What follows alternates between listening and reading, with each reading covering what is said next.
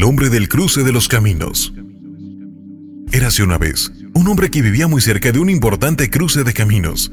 Todos los días a primera hora de la mañana llegaba hasta allí donde instalaba un puesto rodante, en el cual vendía bocadillos que él mismo horneaba. Era sordo, por lo tanto no escuchaba la radio, no veía bien, entonces tampoco leía los periódicos. Meses después, alquiló un terreno, levantó un gran letrero de colores y personalmente pregonaba su mercancía gritando a todo pulmón, compre deliciosos bocadillos calientes. Y la gente compraba un día y otro más. Aumentó la compra de insumos y la calidad de los ingredientes. Alquiló un terreno más grande y un mejor ubicado. Y sus ventas se incrementaron día con día. Su fama aumentaba y su trabajo era tanto que decidió buscar a su hijo, un hombre de negocios de una gran ciudad, para que lo ayudara. A la carta del padre a su hijo respondió, Pero papá, ¿no escuchas la radio? ¿No lees los periódicos ni ves la televisión?